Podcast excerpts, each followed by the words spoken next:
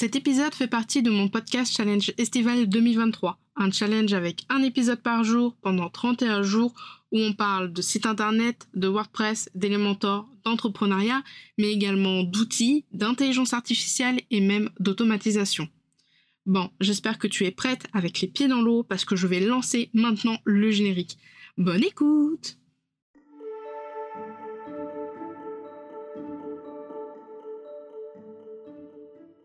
Bienvenue dans la Pause Café, le podcast qui aide les indépendantes à comprendre l'entrepreneuriat et le web.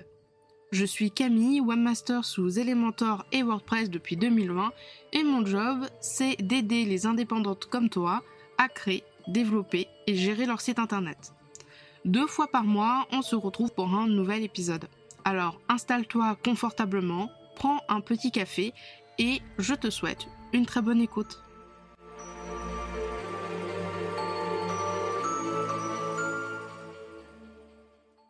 Hello et bienvenue dans ce nouvel épisode de la Pause Café. Aujourd'hui, je vais te parler de termes un petit peu techniques, on va parler définition, je pense que en tant que professionnel, euh, quand tu vas travailler avec des professionnels, parfois ça va être des professionnels qui sont très spécifiques dans le web, ça peut être des professionnels au niveau de campagne marketing, ça va être des professionnels au niveau de la communication, des professionnels au niveau de la technique par exemple pour ton site internet.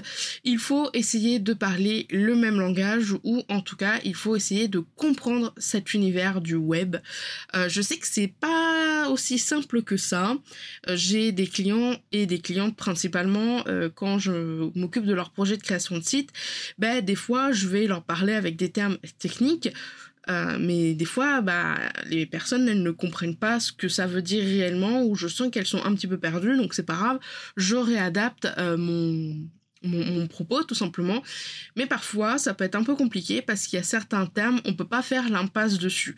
Par exemple, si je parle de template Elementor, des fois, ça ne parle pas à tout le monde. Du coup, je vais potentiellement dire modèle de site internet, site internet prêt à l'emploi ou euh, patron de site internet. Et là, ça va faire écho parce que je vais parler dans un langage courant.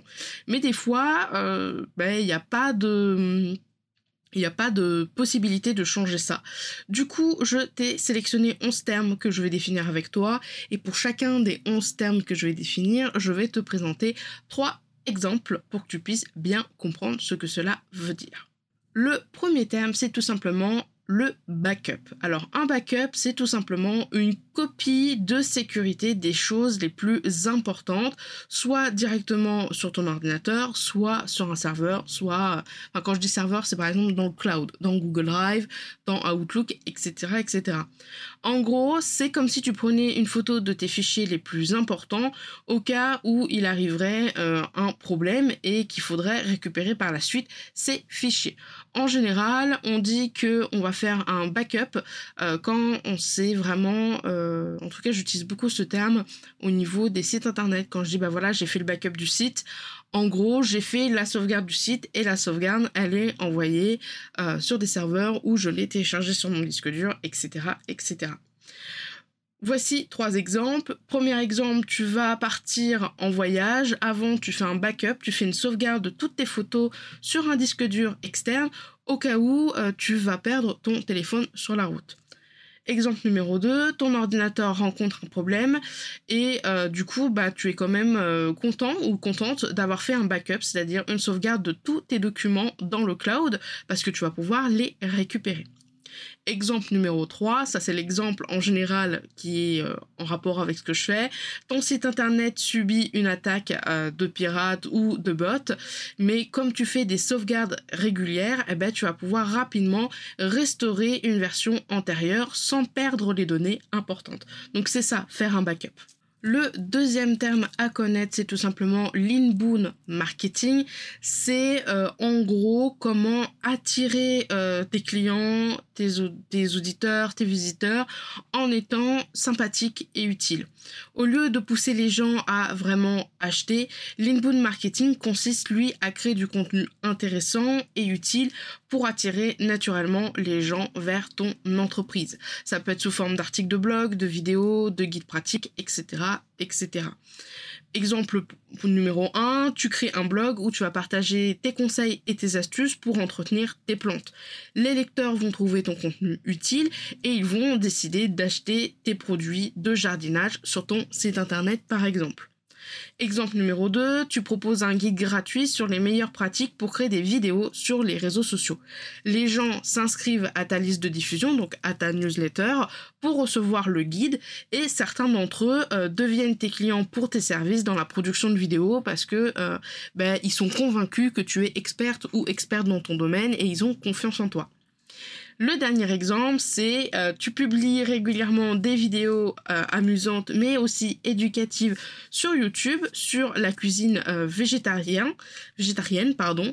Les clients, enfin les gens qui regardent tes vidéos apprécient ces vidéos et puis commencent par te suivre sur les réseaux sociaux et puis ils deviennent de fidèles euh, fidèles euh, fidèles abonnés.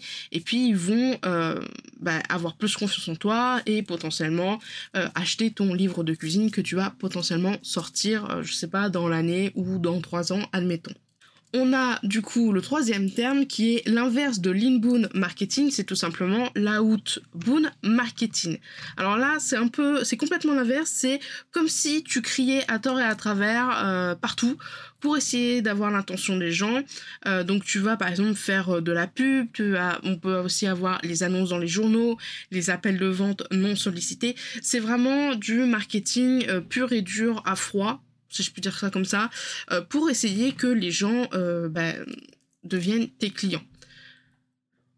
En gros, l'idée, c'est d'aller chercher le client plutôt de les attirer naturellement. La première euh, exemple, c'est tout simplement tu reçois des appels de vente non sollicités, par exemple pour des panneaux solaires qui essayent de te convaincre que les panneaux solaires c'est très très bien, que la pause elle est gratuite, etc. etc. Exemple 2, euh, tu conduis euh, avec ta voiture euh, dans ta ville et puis tu remarques un énorme panneau publicitaire qui fait la promotion d'un nouveau restaurant dans le quartier. Exemple numéro 3, tu reçois un email marketing, donc une newsletter euh, d'une boutique en ligne qui offre par exemple 20% de réduction sur ta prochaine commande. Donc en fait, c'est un peu de la prospection à froid, l'outbound, et l'inbound, ça sera un peu de la prospection à chaud.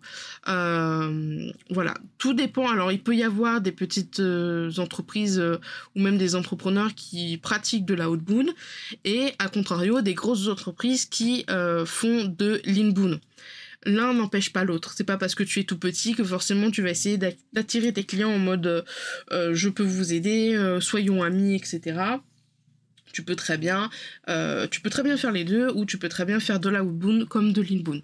À titre personnel, je suis plus dans l'inbound marketing, c'est-à-dire que euh, j'utilise ben, la pause café, mon podcast pour aider mes auditeurs et mes auditrices. Je j'envoie des newsletters euh, de temps en temps. J'ai mon groupe qui s'appelle le QG de la pause où je mets régulièrement des tutoriels, je fais des lives, etc., etc.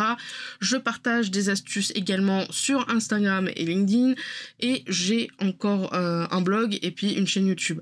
Donc mon but à moi, c'est plus l'inbound, c'est-à-dire d'essayer d'attirer euh, des visiteurs à voir mon contenu pour les aider. Et si par la suite, ben, ils aiment bien mon contenu, ils me font confiance, et ben à ce moment-là, peut-être qu'ils deviendront clients avec moi. Enfin, clients avec moi. ils deviendront clients ou clientes chez moi. Quatrième terme à connaître, c'est tout simplement le lead magnet. Alors le lead magnet, si tu as écouté tous les épisodes du challenge, j'en parle assez régulièrement euh, ce mois-ci.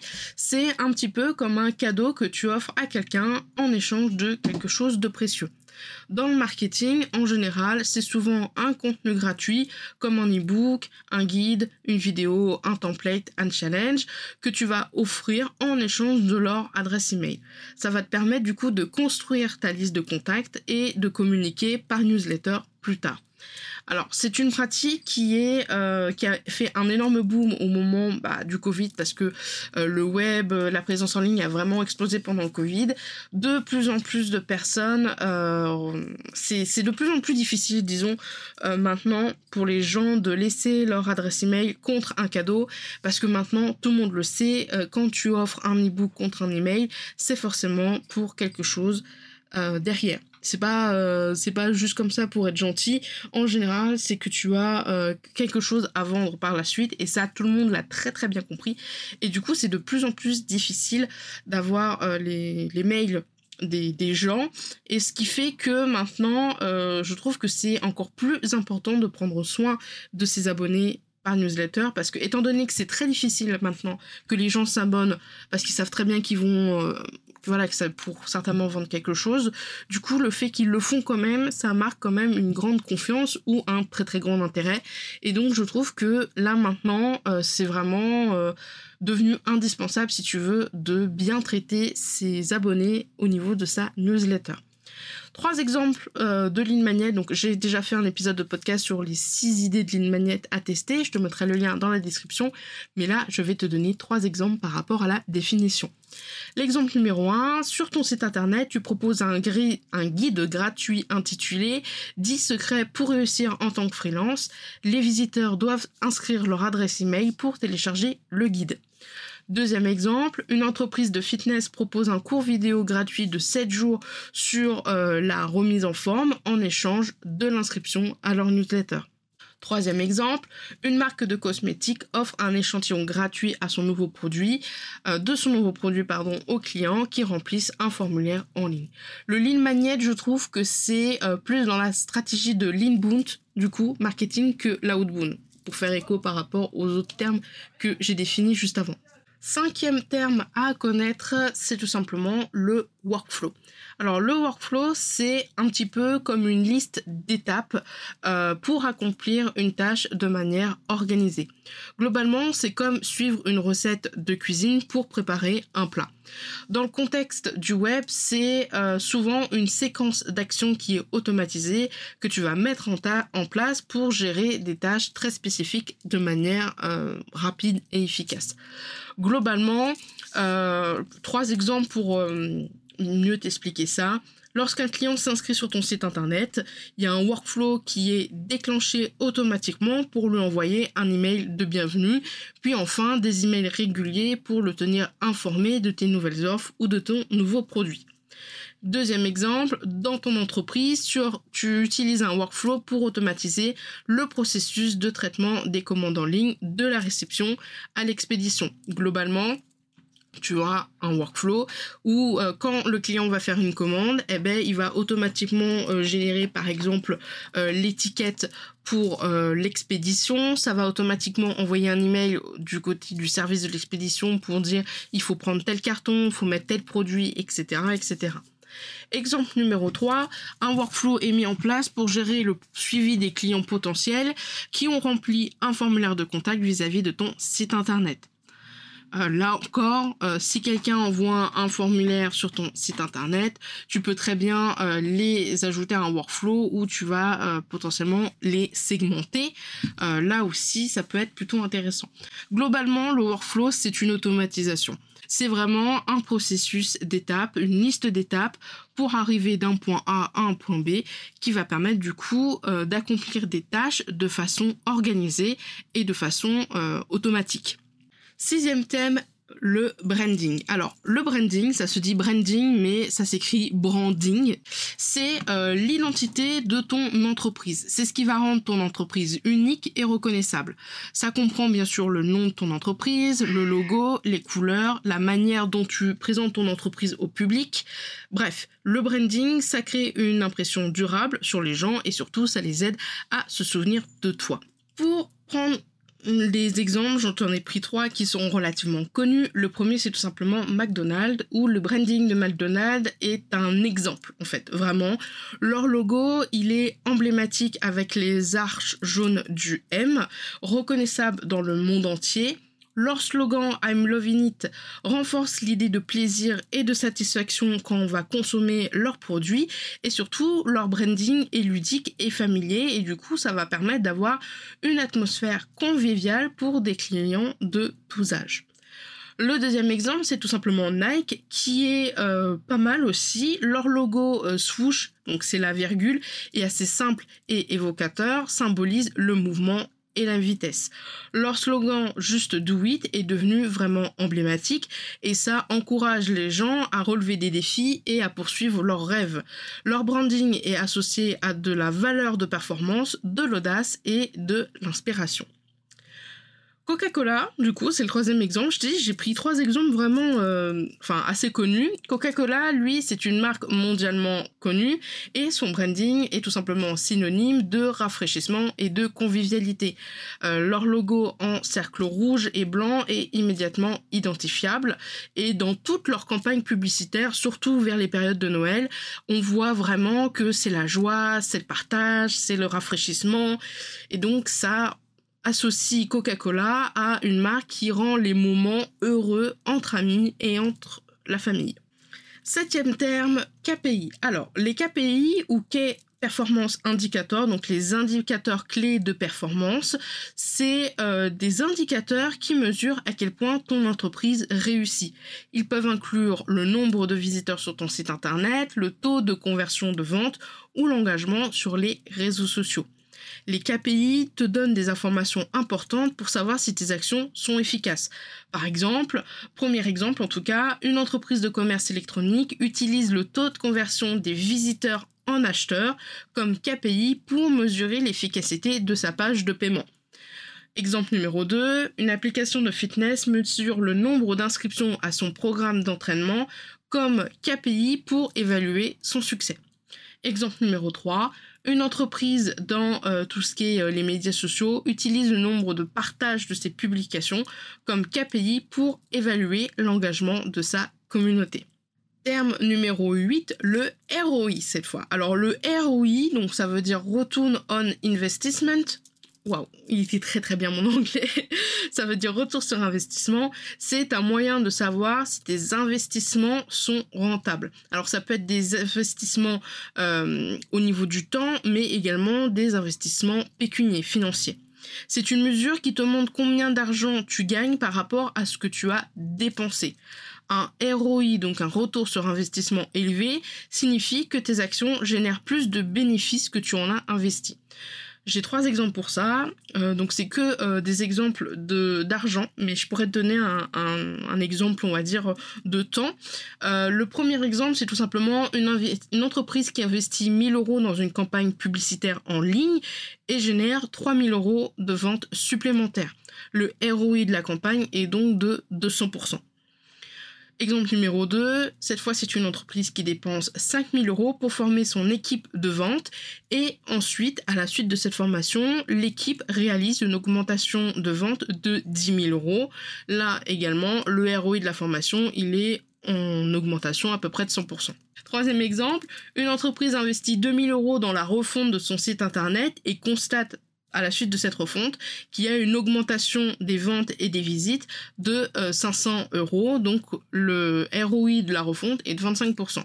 Donc ça, ce sont vraiment que des retours sur investissement par rapport à de l'argent. Mais j'aime bien utiliser aussi le ROI par rapport au temps. Parce que comme on dit, le temps, c'est de l'argent. Et c'est d'autant plus vrai quand tu as une entreprise parce que le temps que tu vas passer sur un projet, ben, c'est du temps que tu n'auras pas passé sur, euh, par exemple, sur le fait d'améliorer ton entreprise pour gagner de l'argent, sur euh, potentiellement la création d'une nouvelle offre, etc., etc. En termes de temps, euh, par exemple, le, le challenge, le challenge de la pause café, euh, je pourrais très bien dire, bah voilà, euh, j'ai passé, euh, on va dire, un mois à faire 30 épisodes, où je passais peut-être 4-5 heures à faire un épisode par jour, donc ça fait quand même pas mal d'heures. si j'ai, on va dire, 25 écoutes sur tous les épisodes du challenge, c'est-à-dire une écoute par épisode, ben mon ROI, il est très très bas. Du coup, ça veut dire que contrairement, enfin concrètement, le temps que j'ai investi dans le challenge n'a servi à rien. Au contraire, si après le challenge là de la pause, j'ai 500 euh, écoutes d'un coup, euh, ben, ça veut dire que ok j'ai passé du temps à faire mon challenge, mais le retour sur investissement il est quand même énorme parce que ça m'a donné plus de visites, ça m'a donné plus d'écoutes, plus de visibilité et c'est potentiellement euh, cette visibilité là qui fait qu'il y a des gens qui vont apprécier mon contenu s'abonner, me suivre et puis par la suite travailler avec moi. Donc tu n'es pas obligé d'avoir un ROI, un retour sur investissement euh, financier, tu peux également l'avoir sur le temps. Alors forcément à la fin ça sera financier. Euh, là dans mon exemple du challenge, si euh, les gens me découvrent avec le challenge, me suivent et ensuite aiment bien mes contenus et travaillent avec moi, forcément au bout d'un moment il y a forcément du financier, mais là où le, pour moi le ROI il est important dans cet exemple-là, c'est le temps que j'ai passé à faire quelque chose gratuitement pour mes auditeurs et mes auditrices, euh, qui fait que ça va... Euh, en fait, c'est le retour par rapport aux écoutes. C'est le temps par rapport au nombre d'écoutes que je vais avoir, par exemple, au bout de un mois, deux mois, trois mois. Voilà. Neuvième terme à connaître, c'est tout simplement CTA. Alors le CTA ou le Call to Action, donc c'est appel à l'action, c'est un guide par exemple pour inciter les gens à faire quelque chose. En général, c'est souvent un bouton ou un lien qui leur dit quoi faire ensuite. Par exemple, clique ici pour t'inscrire, achète maintenant. Bref, le CTA, l'appel à l'action, encourage les gens à passer à l'action. Exemple numéro 1, sur la page d'accueil de ton site internet, le CTA Inscrivez-vous maintenant incite les, visiteurs à s'abonner par exemple à la newsletter. Exemple numéro 2, à la fin d'un article de blog, le CTA Découvrez nos produits encourage les lecteurs de l'article à explorer une gamme de produits proposés par l'entreprise. Troisième exemple, dans une publicité en ligne, le CTA Acheter maintenant et économiser 20% incite les visiteurs à effectuer un achat immédiat. Alors je ne suis pas spécialement pour euh, acheter maintenant, économiser 20%. Euh, en général, mes CTA, ils sont beaucoup plus smooth, beaucoup plus euh, friendly que ça. Inscris-toi, décolle, maintenant, etc., etc. Bref, ce sont souvent des CTA, on va dire, simples. Pour le challenge, la plupart de mes CTA, c'est écoute l'épisode, mets tes écouteurs, etc., etc. Dixième terme à connaître et l'avant-dernier, c'est tout simplement un plugin WordPress. Alors, les plugins WordPress sont comme des petits outils magiques que tu peux ajouter à ton site internet pour lui donner plus de fonctionnalités. C'est un petit peu comme si tu rajoutais euh, des petites boîtes dans une commode, c'est-à-dire que tu as une commode vide avec deux étagères et peut-être que sur les deux étagères, tu aimerais rajouter des tiroirs qu'il n'y avait pas à l'origine et donc tu cliques, hop, et tu ajoutes un tiroir. Ça va permettre du coup de rendre ton site beaucoup plus utile, beaucoup plus amusant et puis du coup de rajouter des fonctionnalités supplémentaires. Tu peux ajouter des euh, extensions pour la sécurité, des extensions pour créer des diaporamas, des extensions pour les formulaires de contact, etc., etc.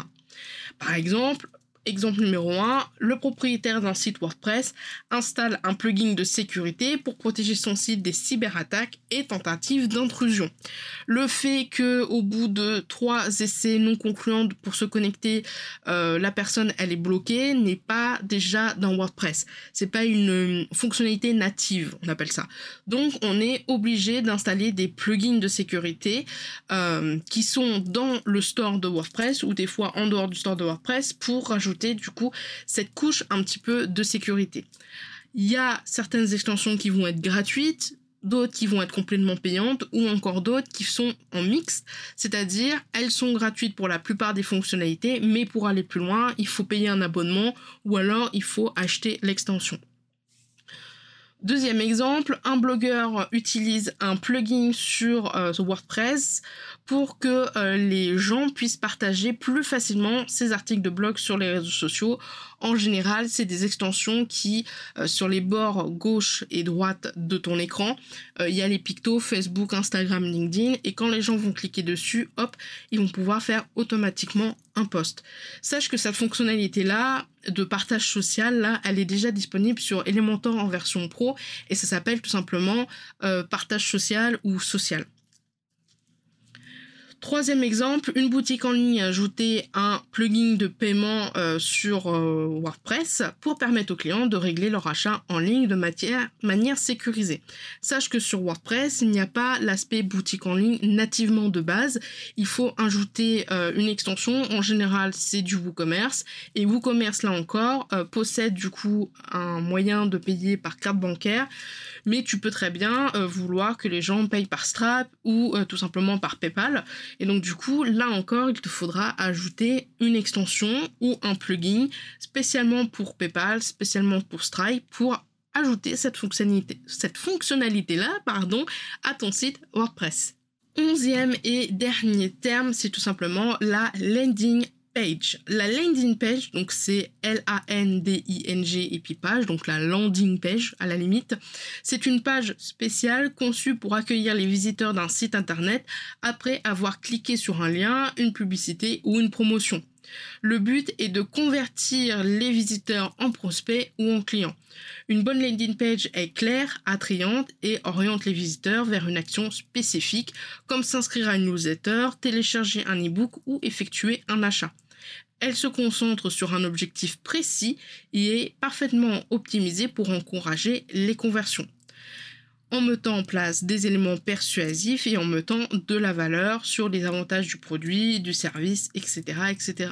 Par exemple, une entreprise de mode crée une landing page dédiée pour promouvoir une offre spéciale de 50% de réduction sur sa nouvelle collection. Les visiteurs sont dirigés vers cette page depuis une publicité en ligne. Deuxième exemple, une agence immobilière crée une landing page pour présenter un développement immobilier et inciter les prospects à remplir un formulaire pour planifier une visite.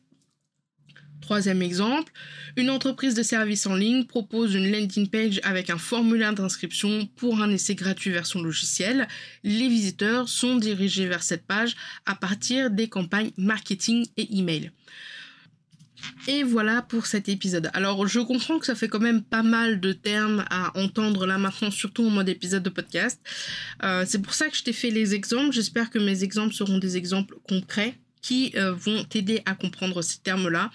Il existe bien sûr bien d'autres termes. Peut-être que je ferai un épisode 2 de 11 autres termes à connaître dans le business en ligne. En attendant, euh, j'espère que cet épisode t'aura plu. Euh, je te souhaite une très bonne journée et une très bonne soirée et on se retrouve demain pour un prochain épisode de la pause café. Allez, salut salut Tu as aimé cet épisode et tu ne veux pas rater les prochains? Alors abonne-toi à la pause café sur la plateforme de ton choix. Et si la pause café te plaît, n'hésite pas à me laisser un avis et une note sur Apple Podcast pour le faire découvrir à d'autres entrepreneurs. Si tu n'as pas Apple Podcast, pas de souci, tu peux le partager autour de toi en me mentionnant avec Camille David P15. Sur ce, je te souhaite une très bonne journée, une très bonne semaine et je te dis à la prochaine dans un prochain épisode. Salut salut